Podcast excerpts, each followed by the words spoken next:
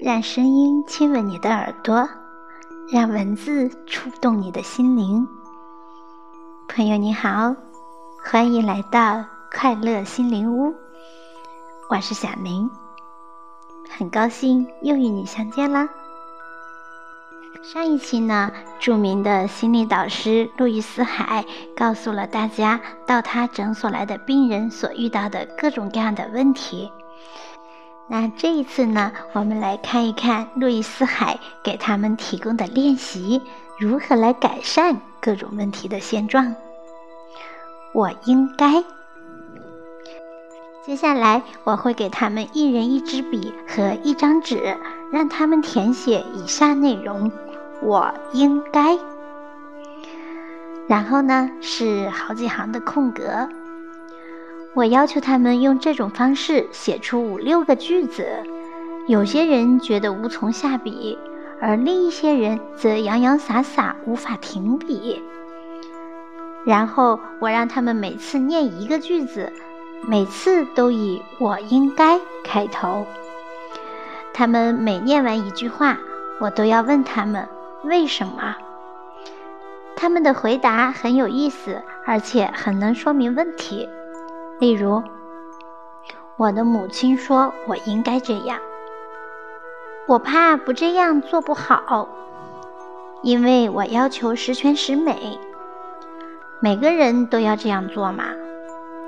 因为我太懒、太矮、太高、太胖、太瘦。太笨，太丑，太穷。这些回答向我展示了他们的信念所在，以及他们自认为他们有哪些缺点。我并不评论他们的答案。在与他们交流的过程中，我和他们讨论“我应该”这几个字。我认为“应该”是我们语言中最有害的词。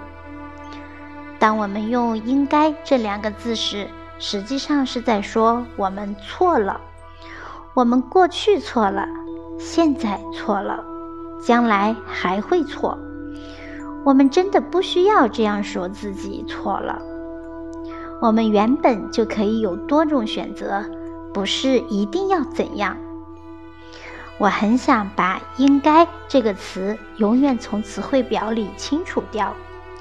我要用“可以”这个词来代替它。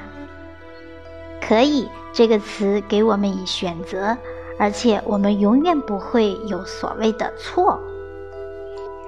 然后我让他们重新念刚才的内容，不同的是，这次每个句子都以“我真心希望我可以”开头。这个开头给每个句子带来了新的曙光。他们做这个练习的时候，我轻声问他们：“为什么你还没有做呢？”现在我们听到了不一样的答案。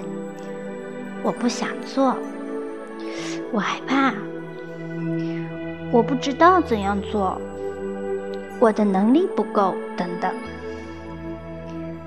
我们经常发现，人们多年以来首先给予自己的是做自己不想做的事。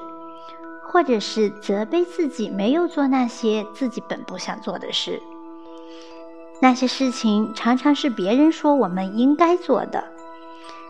当人们能够认清这一点时，他们就可以把那些事情放到应该清单里了，这样就轻松多了。我们可以看到。有很多人迫使自己做自己不喜欢的工作，仅仅是因为他们的父母认为他们应该成为一名牙医或教师。我们经常会感到自卑，因为有人告诉我们，我们应该更聪明、更富有、更具有创造力，就像我们的一些亲友那样。那么，在你的应该清单上。能够丢弃哪些条目来减轻自己的负担？在重新检查应该清单之前，人们开始从一个全新的角度重新审视自己的生活。他们注意到，很多他们认为应该做的事情，是他们从来都不想做的。他们只是试图取悦别人。很多次，他们害怕或是感觉自己不够好。现在问题已经转换了。在开始时，我让大家抛弃错误信念，因为他们只是不符合别人的标准。下一步，我开始向大家讲解我的人生哲学。我相信生命是非常简单的，我们付出什么，转眼它就会以另一形式收获回来。我们付出什么，我们就得到什么。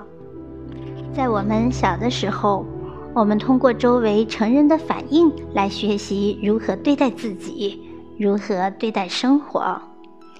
不管这些信念是什么，当我们长大以后，这些信念都会变成我们的体验。然而，我们要做的仅仅是改变我们的思维模式。当下永远是力量的来源，改变可以从现在开始。